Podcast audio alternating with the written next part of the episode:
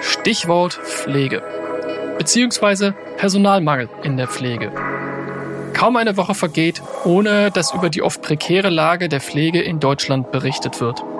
Am Ende läuft es immer auf das gleiche Fazit hinaus, es gibt zu wenig Personal. Zumindest zu wenig Personal, um die Menge an Krankenhauspatientinnen mit den aktuell vorhandenen Pflege- und Bürokratieaufgaben angemessen zu versorgen. Doch wie kann die Situation der Pflegekräfte in Deutschland nachhaltig verbessert werden? Was bedeutet es eigentlich für Pflegekräfte, ihre Arbeit zu machen und warum entscheiden sie sich für ihren Beruf? Und wie können wir den Menschen in der Pflege mehr Selbstbestimmung und Eigenständigkeit ermöglichen? Damit begrüße ich euch sehr herzlich zu Nilfeldgeflüster, dem Podcast der Hepo AI Foundation. Mein Name ist Matthias Müxhoff und ich begleite euch durch diese Podcast-Reihe. Zu Gast ist Sandra Postel, geschäftsführende Vorsitzende der Pflegekammer in Nordrhein-Westfalen. Das Interview führt Bart de Witte. Ihr hört Nilpferdgeflüster, ein Podcast der Hippo AI Foundation.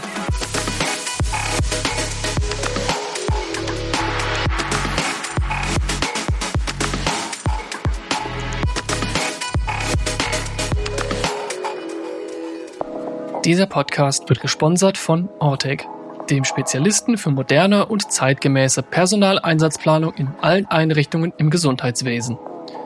Den Fachkräftemangel in der Gesundheitsbranche spüren Sie jeden Tag. Mit der Ortex Softwarelösung und der App zur Selbstplanung für die intelligente Personaleinsatzplanung gehen Sie neue Wege. Statt einfach nur mehr Mitarbeiter einzustellen, setzen Sie Ihr vorhandenes Pflegepersonal bestmöglich ein und erhöhen gleichzeitig die Mitarbeiterzufriedenheit und befreien es von lähmender und zeitraubender Bürokratie.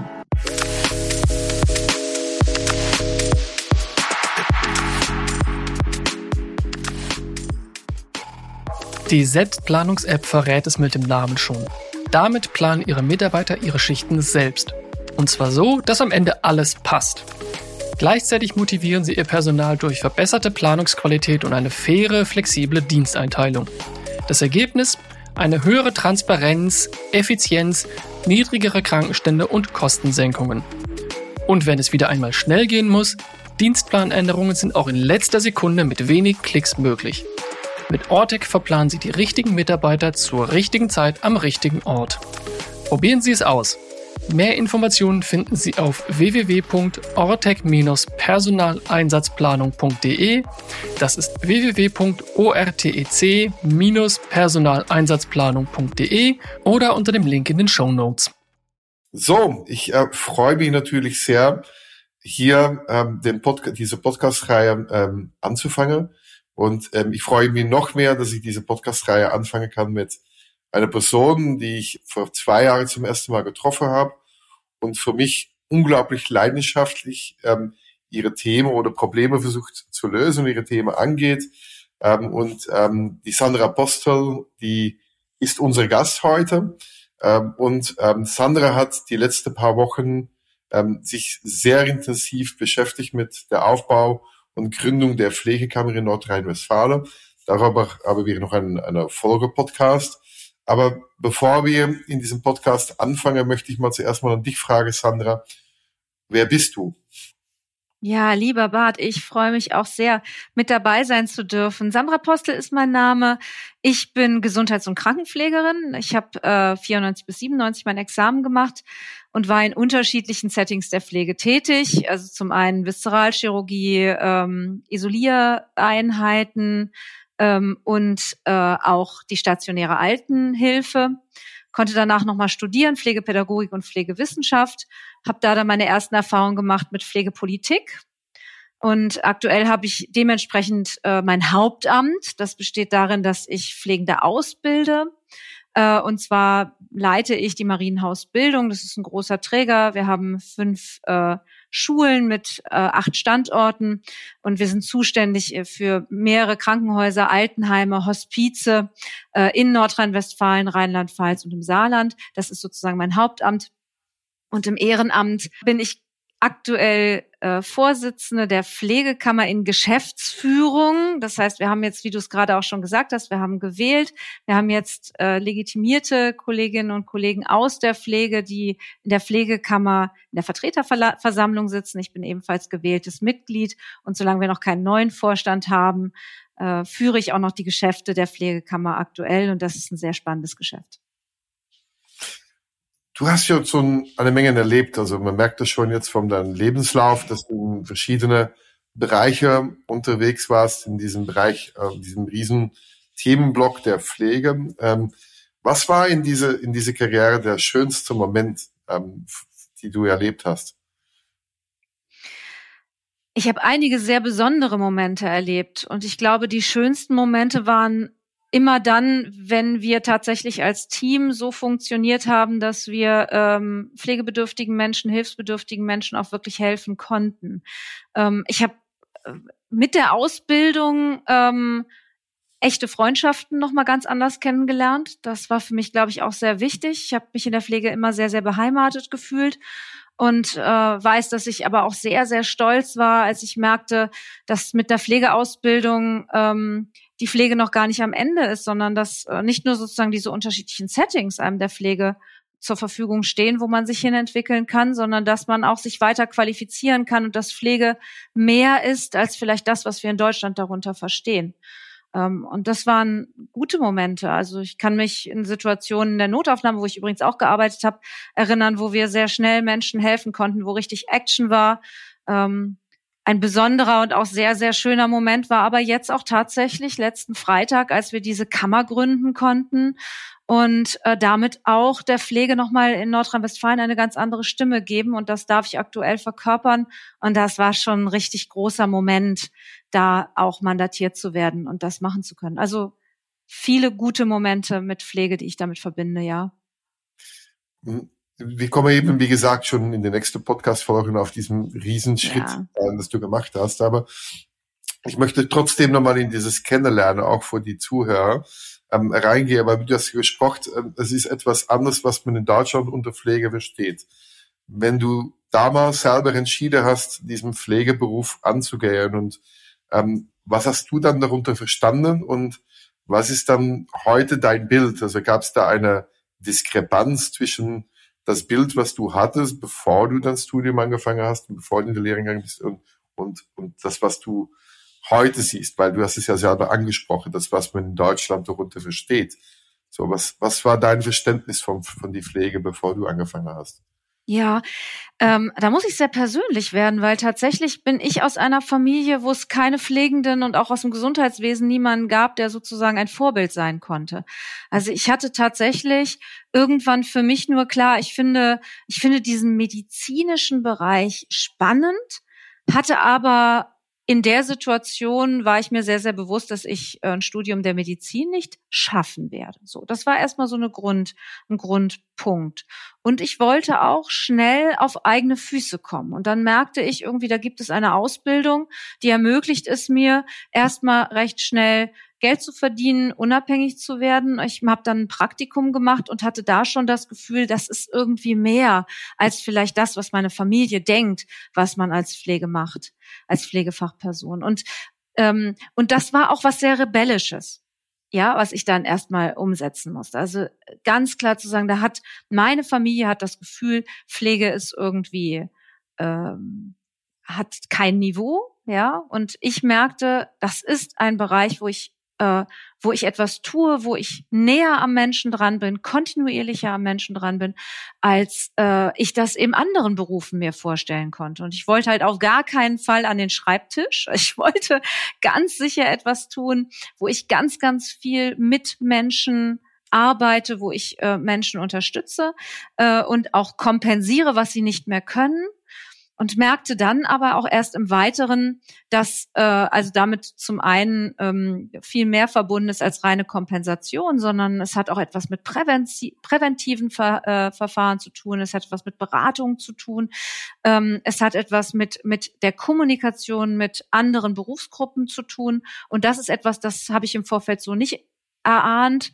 Das habe ich erst später begriffen und wusste dann auch, wir denken, wenn wir auf Pflege gucken, immer viel zu sehr auf dieses reine kompensatorisches. Die tun das, was der einzelne Mensch nicht mehr kann, was der alte Mensch nicht mehr kann äh, und vergisst, dass wir ähm, im Endeffekt äh, viel mehr tun. Wir achten darauf, dass Familien funktionieren. Wir gucken äh, auf, äh, auf gesellschaftliche Phänomene, wo Menschen durchs Raster fallen, wo Pflege viel mehr auch leisten kann als nur die Kompensation. Und das ist etwas, das ist in anderen Ländern vollkommen selbstverständlich, äh, dass im Public Health Bereich Pflege einen viel größeren Bereich äh, einnimmt und ähnliches. Und da denken wir auch noch viel zu sehr in Individuen und viel zu wenig in Systemen. Ja, also das ist so etwas, wo ich denke, ähm, das habe ich in der in der Zeit gelernt. Aber meine primäre Motivation, nämlich ähm, wirklich Menschen zu helfen, auch wenn das vielleicht etwas verbrämt klingt und äh, auch, dass das mit viel Fachwissen einhergeht. Das war mir schon dann sehr, sehr früh klar, aber ich merkte, da bin ich auch alleine auf weiter Flur, was meine Community zu dem Zeitpunkt angeht. Wow. spannend, weil ich, ich kann da jetzt, ähm, äh, ich habe da vieles reingehört und ähm, du hast ja auch das, ähm, ihr arbeitet mit Familie und wahrscheinlich gibt es dann auch die Verbindung ähm, zu wie Familie ähm, oder die Erwartungen von Familie an die Pflege, also ähnlich wie wie heute die Diskussionen, die Erwartung vom Ältere an die Lehrer, wo die mhm. Lehrer einfach fast die Erziehungsaufgabe übernehmen sollen, weil man keine Zeit mehr hat da sehe ich so Parallele, weil wir in der Gesellschaft ähm, Familie keine Zeit mehr haben, um ihre Familienmitglieder zu pflegen, sozusagen. Das ist richtig. Ähm, ähm, das, das hat eine sehr starke gesellschaftliche Komponente. Ähm, wie ist es dann, dann laut einer Studie, die ich gefunden habe, dass, oder Umfrage, die ich gefunden habe, dass dann trotzdem diese riesige Verantwortung 40 Prozent der Pflegekräfte in Deutschland überlegen, äh, diesen Beruf aufzugeben. Ähm, ähm, wie kommt es dazu? Ist das, ähm, dass das jetzt ähm, so eine hohe Zahl ist? Ja, also schau mal, wenn wir natürlich einerseits äh, wenn du natürlich in diesem Beruf bist, spürst du ja die Notwendigkeit, die geleistet werden muss und die Verantwortung, die eigentlich übernommen werden muss. Und diese Verantwortung wird aber gesellschaftlich überhaupt nicht gespiegelt. Und wenn wir von einem gesellschaftlichen Spiegel sprechen, dann müssen wir dabei immer sehen, dass sich das in Gesetzen, Strukturen, vielleicht auch ökonomischen Strukturen dann auch abbilden, abbildet, ganz automatisch. Das heißt, wenn du in dieser Pflege ähm, äh, unterwegs bist, dann wirst du immer wahrnehmen, dass du viel mehr leisten musst, als äh, von außen klar umrissen wurde. Also es gibt in Deutschland keine Berufsordnung für Pflegende, die von Pflegenden geleistet werden. Das ist ja ein Thema, was für uns auch als Kammer sehr wichtig wird. Das heißt, das, was sozusagen unseren Beruf ausmacht, wie wir es definieren, da haben wir nie die Rechte bekommen, auch mitzusprechen, wie Pflege denn wirklich definiert wird und was Pflege wirklich ausmacht. Und diese Diskrepanz von dem, wo wir gerade in der ambulanten Versorgung, also überall da, wo wir eher mal einen sogenannten arztfreien Raum haben, wo wir eigentlich feststellen, dass wir genau auch hier etwas ausfüllen müssen an Vernetzung, Interdisziplinarität, Übernahme von Aufgaben, die da aktuell gar nicht äh, weder vergütet, also in der Refinanzierung vergütet werden, noch anerkannt werden, dass sie übernommen werden. Ähm, das das ist einfach eine Dissonanz, die ist für viele Kolleginnen und Kollegen nicht aushaltbar. Also sie wissen, dass sie viel mehr tun müssen, Sie haben aber weder die Zeit, noch die Ressourcen, noch das Recht, es durchzuführen. Manchmal habe ich den Eindruck, wir haben hier ein Bild der Pflege, das ist quasi vergleichbar. Und da zitiere ich Bernadette Klapper, gute Kollegin vom DBFK auf Bundesebene. Wir haben quasi Pflege ist äh, vom Bild her ganz vergleichbar mit dem Frauenbild der 60er Jahre. Die Frau, die irgendwie alles tun soll, auch alles zu managen hat, aber kein eigenes Portemonnaie hat und keine Wahlrechte und Stimmrechte hat. Und ähm, das kann so nicht funktionieren. Das muss unzufrieden machen. Und wir haben die Menschen dann auch in der Pflege, die wir wirklich abgehängt haben, die also in ihrer Qualifizierung dann trotzdem das leisten, was geht und nicht mehr.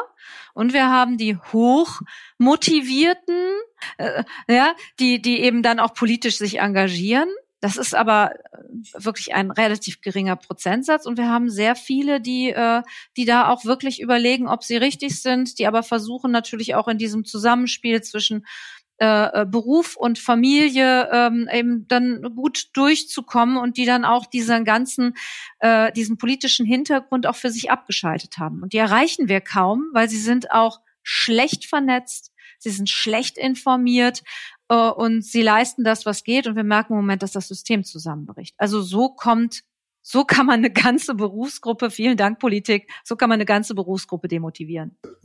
Das ist dann auch wieder eine Menge an Informationen. Ähm, ich, ich nehme mal ein Thema raus, weil das, ich wenn dann nochmal später ähm, auf die andere Themen reingehe, aber wenn du meinst, sie sind ja ähm, nicht politisch engagiert, es gab ja vor kurzem in Nordrhein-Westfalen einen 78-tägigen Pflegestreik ähm, in fünf Unikliniken. Leider habe ich da echt Mühe also mich Mühe geben müssen, da Berichte drüber zu finden. Ähm, wenn ich aber ähm, bei der Lufthansa das vergleiche mit das Bodenpersonal oder die Piloten vom Eurowings, die streiken, dann ist das in aller Medien. Ähm, hier war das nicht der Fall. Ähm, ähm, wie ist es zu diesem Streik gekommen und wie wird es dann organisiert? Weil das scheint dann doch irgendwie dann eine, eine Aufgabe oder eine Aktion gewesen zu sein, wenn doch die Pflege zusammengekommen ist. Worum ging es da genau und warum habe ich da wenig darüber gelesen? Hm, ich habe sehr viel mit den Kollegen hier zu tun und da ist auch, kommt ja noch, ich habe ja vorhin gesagt, wir sind schlecht vernetzt. Das zeigt sich natürlich auch in dem Organisationsgrad äh, der Gewerkschaften. Trotzdem war das eine wichtige Maßnahme und auch sie hatte Du merkst, dass ich etwas vorsichtig bin bei den Ausführungen. Es war eine erfolgreiche Maßnahme und man kann Verdi nur beglückwünschen, dass wir so ein großes Stück weitergekommen sind und trotzdem, wenn man das eben genau vergleicht mit anderen Branchen und anderen Berufsgruppen, die sich vernetzen in Gewerkschaften, dann muss man sagen, ähm, katastrophal.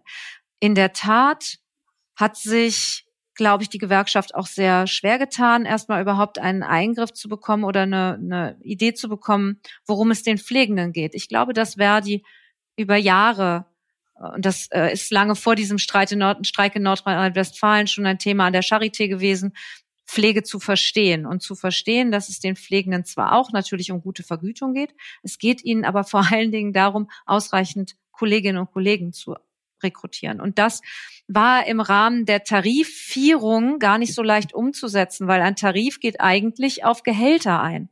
Und die Pflegenden haben gesagt, na ja, aber das ist doch gar nicht das ganz Wichtige. Das ganz Wichtige ist doch, dass ich Kollegen bekomme. Wir müssen also darüber sprechen, wie viele Mindestpersonalvorhaltungen wir hier bekommen. So, das war sozusagen der Vor, der Vorsch der Vorschritt vor dem eigentlichen Streik, der dann erstmal von der Gewerkschaft verstanden und umgesetzt werden musste, dass man wusste, wie man Personalvorhaltungen in Tarife einbindet. Das haben wir in keinem anderen Tarifwerk in Deutschland. Wie kommt das zustande? Weil gerade natürlich dieser Bereich normalerweise über Berufsordnungen geleistet werden und Personaluntergrenzen. Wir merkten, hier gibt es ein Vakuum und da ist Verdi auch eingestiegen und hat etwas geschaffen, womit man dann überhaupt in den Streik einsteigen konnte. Und dann kam das auch zustande, was ich vorhin auch so meinte. Pflege ist einfach ganz schwer kampagnenfähig. Es haben sich viele Kollegen in diesen, äh, in diesen Unikliniken natürlich gefunden. Damit muss man aber auch sagen, das ist sozusagen kein Krankenhausstreik gewesen. Die großen fünf Unikliniken in Nordrhein-Westfalen haben gestreikt. Die anderen Krankenhäuser waren ja sozusagen offen. Es war noch immer die Frage, kriegt man was kompensiert oder nicht. Trotzdem, es war eine also wirklich beeindruckende ähm, Maßnahme, wo dann auch wirklich sich auch viele Kollegen aus den Unikliniken angeschlossen haben und nachher eine eine Tarifsystematik auch mit verhandeln konnten, die man nur als erfolgreich bezeichnen kann, wo beides betrachtet wurde. Geld, aber eben auch ähm, ein, äh, eine Sicherheit über ein Bonussystem, dass wenn ich zum Beispiel einspringe, dass ich später mehr frei bekomme, als ich dafür opfern musste. Erstmal so im, im Allgemeinen gesprochen. Daraus entsteht ein eine, ein Richtigstellen, wie viel Pflegende wir eigentlich in den Unikliniken brauchen. Das bedeutet für eine Uniklinik wie Bonn 500 zusätzliche Stellen. Die erstmal da, also der Bedarf wurde hier mal korrekt dargestellt. Ich glaube, der ist, der auch valide ist, auch wenn man da immer weiter dran schrauben muss. Aber erstmal ist das schon richtig. So viele Kollegen, qualifizierte, dreijährig Examinierte bräuchten wir, brauchen wir in so einer großen Uniklinik mehr, als wir aktuell haben. Und damit stellen wir natürlich auch dar, dass das, dass die Gewerkschaft hier seinen Job gemacht hat. Alles gut. Aber sie hat damit natürlich Bedarfe nochmal ganz neu definiert und ganz neu nochmal in den Vordergrund gestellt. Und deswegen haben sich natürlich alle auch so schwer getan, dem zuzustimmen, weil man wusste, diese Pflegekräfte gibt es nicht auf dem Markt. Sie gibt es einfach nicht. Das heißt, wir müssen jetzt mit diesem Loch, was da gerissen wurde, zu Recht auch umgehen.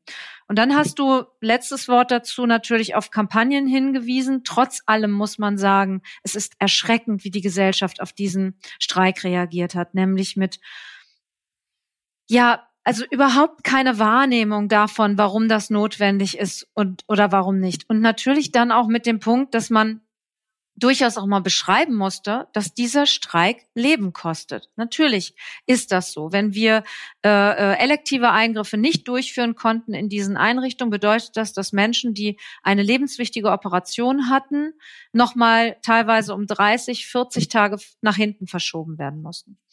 Und dadurch entstand sozusagen auch leider eine Stigmatisierung für uns Pflegende, nämlich, Kummer, die machen ihren Job nicht, die lassen Menschen sterben dabei zu sehen, dass dadurch, dass wir viel zu wenig Kolleginnen und Kollegen die ganze Zeit sind, ständig Menschen sterben, weil wir gar nicht die Leistung erbringen können, die unsere Gesellschaft braucht.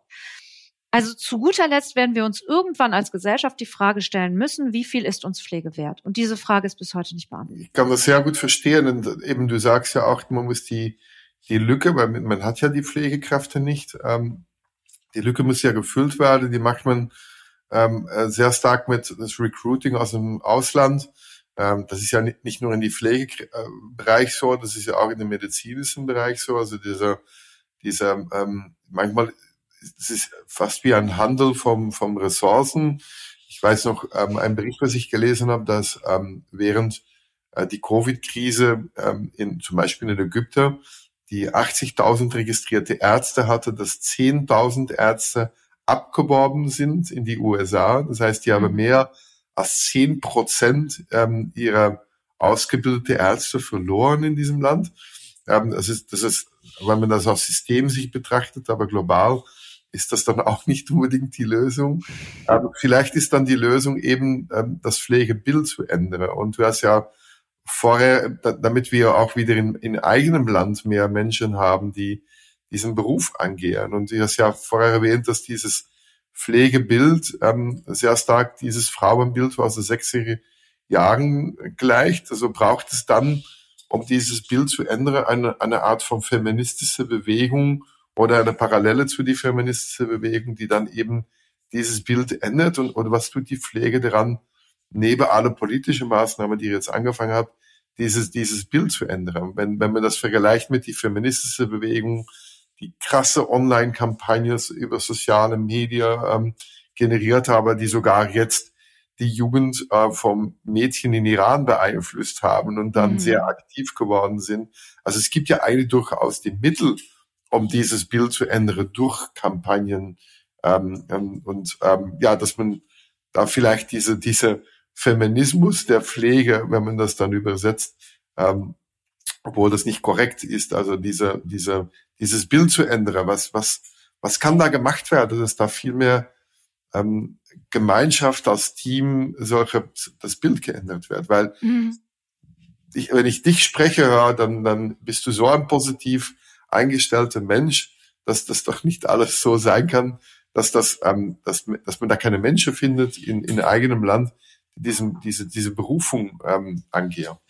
Ja, äh, genau. Also ich glaube auch, es braucht eine Emanzipationsbewegung in der Pflege. Die Frage ist natürlich, wie kriegt man solche Bewegungen initiiert? Ähm, in einer Situation, wo es natürlich auch, also wir haben Arbeitskräftemangel aktuell insgesamt. Wir haben immer gesagt, auch in der Corona-Krise, dass das ja eine schlimme Krise ist, aber dass eigentlich die kommende Krise des demokratisch, demografischen Wandels eigentlich viel größer ist. Das heißt, der Bedarf an Pflegefachpersonen wird ja noch viel größer und gleichzeitig wird es insgesamt Arbeitskräfte in Deutschland fehlen und dieser Gap wird, wird dadurch eigentlich ja größer.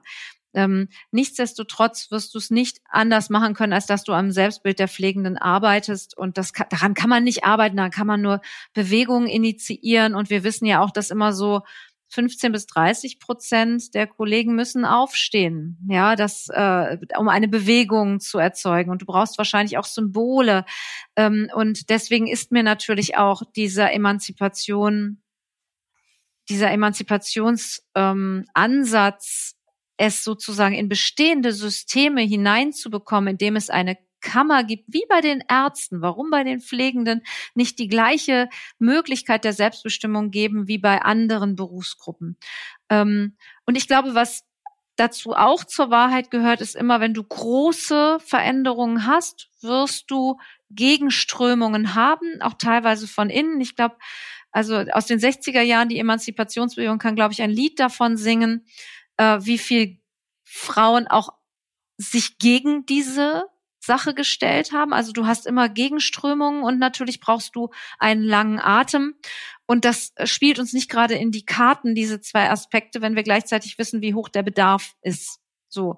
Das wiederum führt aber, glaube ich, dazu, dass Politik auch weiß, wahrscheinlich kommt sie nicht drumherum, sie muss der Pflege mehr zutrauen und mehr zu billigen.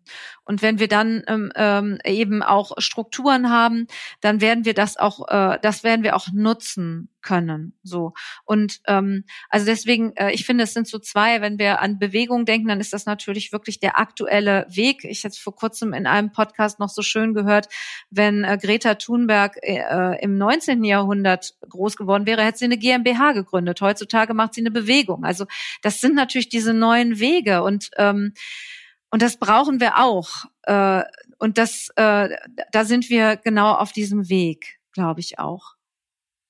Ja, und dann ist es auch wichtig, weil auch bei sozialen Medien steht manchmal auch das Ich im Vordergrund, nicht das Wir, ähm, mhm. weil eben die Influencer dann sehr stark dann doch auch ein eigener GmbH, ich GmbH darauf ähm, mhm. gesetzt habe. Ähm, das, das Thema Zugehörigkeit, also wie kriegt man das Gefühl von Zugehörigkeit und Verbindung in diese Pflege, aber auch in die, in die, in die Gesellschaft hinein. Das ist, glaube ich, das braucht Bilder, das braucht ähm, ähm, Emotionen, das braucht viel mehr als, als, als nur ähm, ähm, einmalige Aktionen. Aber ich glaube, da muss man sehr stark gesellschaftlich arbeiten, glaube ich. Auch genauso wie bei den Feminismus der Fall war, die, die, wo der Kampf noch immer weitergeht. Also wir reden über ähm, äh, 50 Jahre ähm, oder 40 Jahre jetzt ähm, ähm, Streit jetzt ähm, und wir sind wir sind noch immer nicht da, wo wir sein sollten.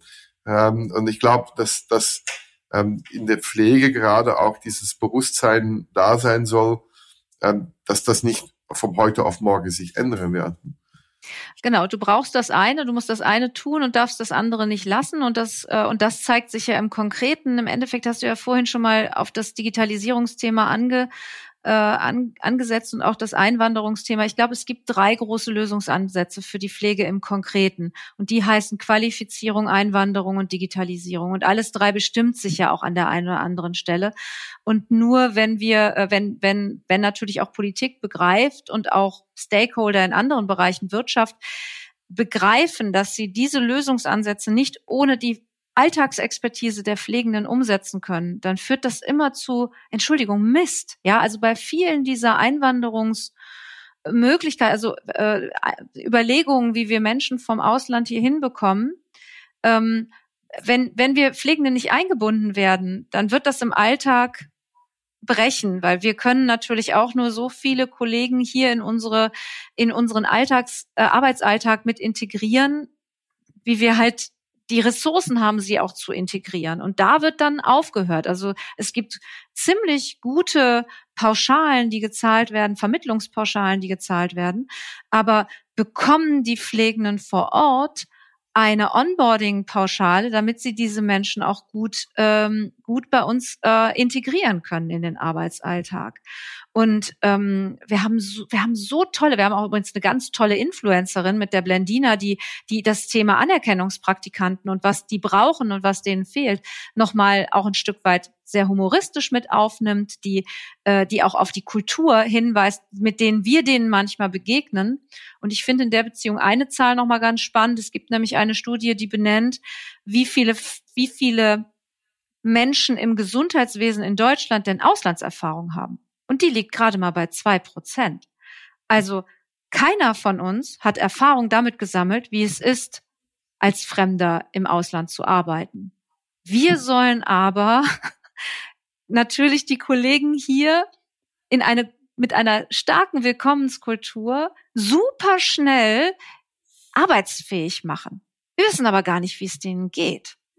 Und ich finde, hier Ressourcen auch reinzusetzen, was die kulturelle Fragestellung angeht, ist mindestens genauso wichtig, wie gute digitale Lösungen noch zu haben, damit diese Bürokratisierung oder diese Bürokratie Sache, die diese Kollegen auch durchlaufen müssen, damit sie überhaupt bei uns arbeiten können, dass wir die mal äh, beschleunigen, dass wir sie vereinfachen und dass die Kollegen sich auf das konzentrieren können, wenn sie aus dem Ausland kommen, wo sie sich hier konzentrieren müssen drauf. Das ist nämlich kommunikativ fit werden, äh, zu verstehen, wie Pflege in Deutschland funktioniert. Und die ist nun mal sehr unterschiedlich. Ich habe gerade noch mal Kollegen äh, aus Mexiko mit äh, kennengelernt. Bart, die, die rennen uns weg. Die rennen uns nur nicht weg, weil es in Deutschland einfach sicherer ist als in Mexiko. Aber wenn die Pflege hier erleben und die kommen alle mit einem Masterabschluss, die, die haben, die sind mega fit in allen medizinischen Fragestellungen, aber die gucken sich hier die Pflege an und sagen, das ist irgendwie nicht logisch, was hier abläuft. Ja, das ist nicht gut. Bleiben wir mal über das Thema Qualifizierung, weil du sprichst ja diese Masterausbildung, aber du hast ja auch als eine von die drei Maßnahmen Qualifizierung genannt. Ähm, ich kenne ja das Beispiel vom Nurse Practitioners in den USA, ähm, wo dann die Pflege ähm, noch, noch, noch weiter qualifiziert werden kann. Die dürfen dort ähm, ein, ein limitierte Zahl sogar von Medikamenten verschreiben als Nurse Practitioner. Die haben viel mehr Eigenverantwortung, ähm, dürfen sogar als, als ähm, Franchisee, also als Lizenznehmer von meiner Franchise eine eigene sogenannte Convenience Clinic. Da gibt es so Minute Clinics und viele andere aufmachen, so eine eigene Art von Praxis wo die, die, die Wachstumsmöglichkeiten ähm, fast unbegrenzt sind. Also die, die, die haben dann auch die Möglichkeit, ähm, quasi unternehmerisch tätig zu sein, was wahrscheinlich dann auch ein bisschen die Zukunftsperspektive ändert, wenn man weiß, dass 40 Prozent äh, sich überlegt, aus diesem Beruf auszusteigen. Ich weiß nicht, ob das dann auch der Fall sein wird, wenn man dann eine Karriere ähm, ähm, Plan hat und dass man sagt, okay, ich arbeite jetzt erstmal zehn Jahre im Krankenhaus und dann kann ich meine Nurse Practitioner Ausbildung machen und kann dann meine Praxis aufmachen. Wie, wie steht's da in, in, in Deutschland? Gibt es da in, in Bezug auf die Qualifizierung und diese Vergleich aus dem Ausland USA, gibt es da Bestrebungen auch hier einen Plan, weil äh, zu, zu machen, die dann auch in der Praxis umsetzbar ist, weil die Diskrepanz zwischen diese Mexikanerinnen, die ähm, eine Masterausbildung haben und dann hier in die Realität ankommen. Ich glaube, das, das, das, das passt ja nicht zusammen. Und, und die, diese ähm, Berufsmöglichkeiten sind ja sehr limitiert. Kannst du da mal deine Sicht drauf geben? Weil wir können ja, ja immer mehr qualifizierte Menschen einladen oder die, Qualif die Ausbildungsstrukturen ändern. Aber wenn das in der Praxis dann sich nicht umsetzen lässt, ähm, ist das ja ganz schwierig. Genau, und warum lässt es sich nicht in der Praxis umsetzen? Weil wir gar keine Grundlagen haben, welche Pflegefachperson mit welcher Qualifikation eigentlich was wirklich tun darf. Also wenn wir über Advanced Nurse äh, Practitioners sprechen oder wenn wir über äh, Community Health Nurses sprechen, also die, die in der, in der Gemeinde ähm, äh, sicherstellen wollen, dass Menschen nicht pflegebedürftig werden, Pflegebedürftigkeit früh erkannt wird, ähm, Lotsenfunktion übernommen wird, dass ein Mensch auch das bekommt an Pflege, was er braucht oder auch andere Gesundheitsleistungen braucht. Also dass diese Lotsenfunktion ist ja in anderen Ländern absolut üblich. Dann wirst du in Deutschland ganz viele Projekte erleben, wo Menschen qualifiziert worden sind. Dann kommen die in, ihr Ar in, in ihrem Arbeitsbereich, der nicht definiert ist. Und die werden auch gebraucht, wie verrückt. Also, ne? Aber wir haben überhaupt keinen Andock. Also wir kommen überhaupt nicht. Und auch das letzte Gesetz, was hierzu ja entwickelt worden ist, das mit, mit diesem wunderbaren Wort Gesundheitsversorgungsweiterentwicklungsgesetz, Puh, ähm, das ist äh, halt zum Beispiel ja auch nochmal ein Thema gewesen, wo wir alle drauf gehofft haben. Das war das letzte Gesetz, was Jens Spahn auf den Weg gebracht hat, dass eben Pflege hier nochmal mehr mehr Arbeitsbereiche definiert bekommt, in denen sie auch abrechnen kann, in denen sie sich selbstständig unterwegs machen kann. Und was war das Ergebnis? Hm, wir machen noch mal Projektphasen. Also das, was wir die letzten 25 Jahre schon gemacht haben. Wir haben unglaublich viele Projekte. Wir kommen überhaupt nicht in ein Regelleistungsprinzip, weil wir natürlich auch ein Gesundheitssystem in Deutschland haben, was eben auf einem Selbstverwaltungskontext ähm, funktioniert. Das heißt, wenn politisch organisierte und auch finanzierte Projekte gestaltet wurden, heißt das noch lange nicht, dass sie über den gemeinsamen Bundesausschuss äh, Ausschuss, Entschuldigung, dann natürlich auch wieder in die Regelleistung hineingedacht werden, weil das ein unglaublich komplexes System ist. Und wen wundert's? Im Selbstverwaltungskontext, und da bin ich natürlich auch wieder bei dem Kammerthema, hat Pflege überhaupt kein Mitspracherecht. Deswegen scheitern alle Projekte nicht daran, dass die Politik nicht sagt, Mensch, das wäre ja toll, wenn Pflege das machen würde. Sie scheitern auch nicht an dem Bedarf vor Ort. Jedes Projekt wird aufgesogen. Ich habe da selber eins begleitet, möchte ich gleich noch ein Wort zu sagen. Aber ähm, sie scheitert daran, ins Regelsystem zu kommen, weil das Regelsystem Pflege überhaupt nicht ernst nimmt. Das ist das Problem. Äh, und deswegen können wir Qualifizierungsmaßnahmen denken. Wir müssen aber endlich mal über die Definition von Handlungsfeldern herankommen. Und hier haben wir auch leider einen Blick zwischen Arzt und Pflege. Ich glaube, den versteht man im Ausland auch überhaupt nicht. Diese Idee, dass ein Arzt alles entscheidet und delegiert und deswegen auch ärztliche Maßnahmen in Delegation gedacht werden. Das ist ja erstmal etwas, das erscheint uns logisch. Der Arzt sagt, da muss ein Medikament verschrieben werden, aber der muss auch ein EKG gemacht werden, da muss ein Wundverband gemacht werden, da muss, müssen Stützstrümpfe verschrieben werden und dann sagt er, und jetzt machst du das. So. Wenn wir uns die Projekte angucken, die gelaufen sind im Bereich Advanced Nurse Practice, dann ist die Erfahrung, die, die in diesen Projekten gemacht wird, dass nicht der Pflegefachkraft gesagt wird, du fährst jetzt zu Frau Müller und machst eine Blutgerinnungsdiagnostik oder ähm, machst ein EKG, weil ich glaube, die hat Herzrhythmusstörungen. Der Arzt ruft an, sagt, lieber Pfleger X, ähm, du bist für den Bereich zuständig. Ich habe da die Frau Müller, geh da mal gucken.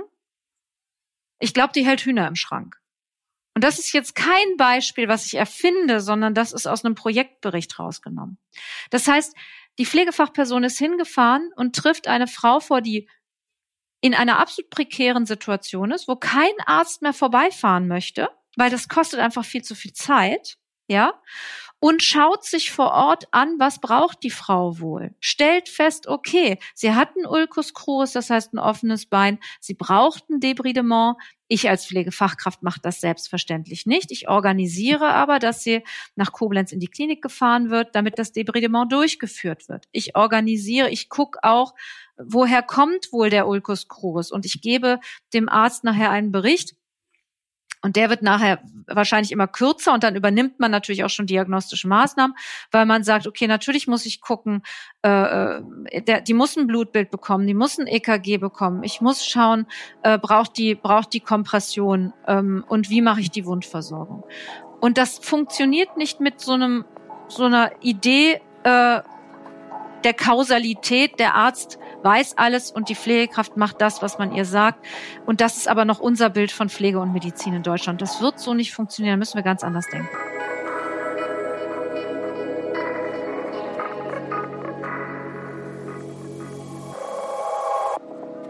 Das war Teil 1 des Gesprächs von Bart de Witte und Sandra Postel. Ich hoffe, dass es euch gefallen hat und bedanke mich sehr herzlich fürs Zuhören.